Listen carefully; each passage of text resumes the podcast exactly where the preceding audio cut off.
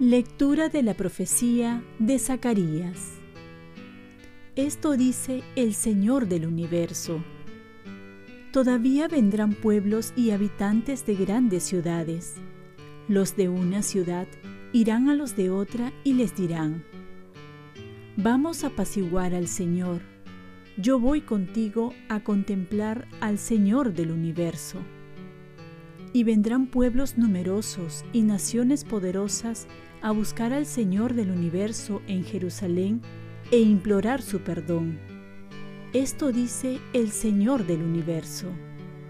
En aquellos días, diez hombres procedentes de distintas naciones y lenguas agarrarán a un judío por el borde del manto y le dirán, queremos ir con ustedes, porque hemos oído que Dios está con ustedes. Palabra de Dios. Salmo responsorial. Dios está con nosotros. Él la ha cimentado sobre el monte santo, y el Señor prefiere las puertas de Sión a todas las moradas de Jacob. Qué pregón tan glorioso para ti, ciudad de Dios. Dios está con nosotros. Contaré a Egipto y a Babilonia entre mis fieles. Filisteos, tirios y etíopes han nacido allí. Se dirá de Sión, uno por uno, todos han nacido en ella.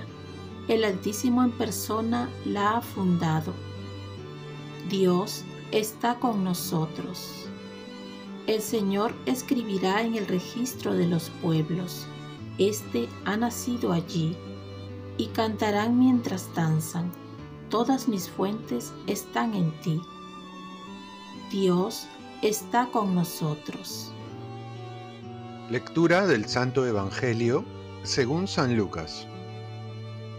Cuando se acercaba el tiempo de ser llevado al cielo, Jesús tomó la decisión de subir a Jerusalén y envió mensajeros delante de él.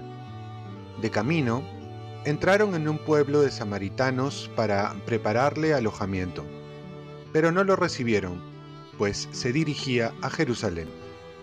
Al ver esto, Santiago y Juan, discípulos suyos, le preguntaron, Señor, ¿quieres que mandemos que caiga un rayo del cielo que acabe con ellos? Él se volvió y les reprendió, y se fueron a otro pueblo. Palabra del Señor. paz y bien. Devolver bien por mal hace la diferencia.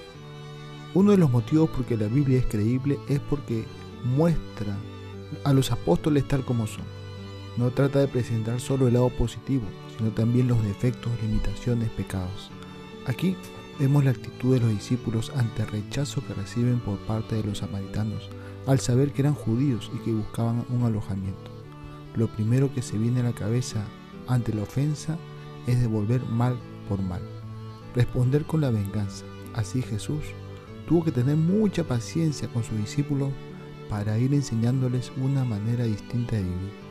Uno de los consejos de San Ignacio Loyola es no tomar decisiones en tiempos de desolación, es decir, hay que esperar que las aguas se cambien para actuar, porque generalmente la primera reacción lo hacemos con el hígado y no con la razón.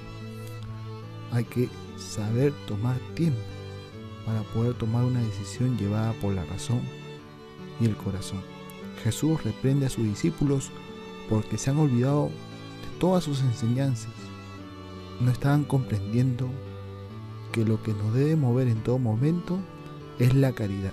Jesús vino a enseñarnos a amar, perdonar, devolver bien por mal, buscar caminos de paz y no de división sin olvidarnos que somos discípulos, que estamos aquí para presentar un camino diferente al que plantea la mentalidad de este mundo.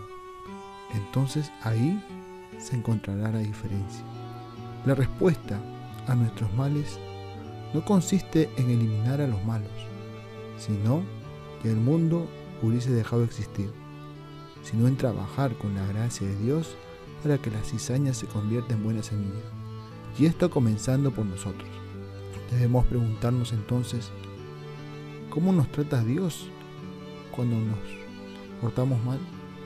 ¿Nos aniquila? No, sino que sigue con paciencia su trabajo de buen artesano en cada uno de nosotros y en el mundo. Y para ello, también quiere contar con nuestra colaboración. Oremos. Virgen María, ayúdame a saber devolver bien por mal, como lo hace Jesús conmigo. Ofrezcamos nuestro día. Dios Padre nuestro, yo te ofrezco toda mi jornada en unión con el corazón de tu Hijo Jesucristo, que sigue ofreciéndose a ti en Eucaristía para la salvación del mundo. Que el Espíritu Santo sea mi guía y mi fuerza en este día, para ser testigo de tu amor. Con María, la Madre del Señor y de la Iglesia, te pido por las intenciones del Papa.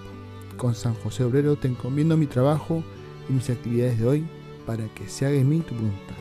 Y la bendición de Dios Todopoderoso, Padre, Hijo y Espíritu Santo, descienda sobre ti. Cuenta con mis oraciones, que yo cuento con las tuyas. Y que tengas un santo día. Y un aviso más.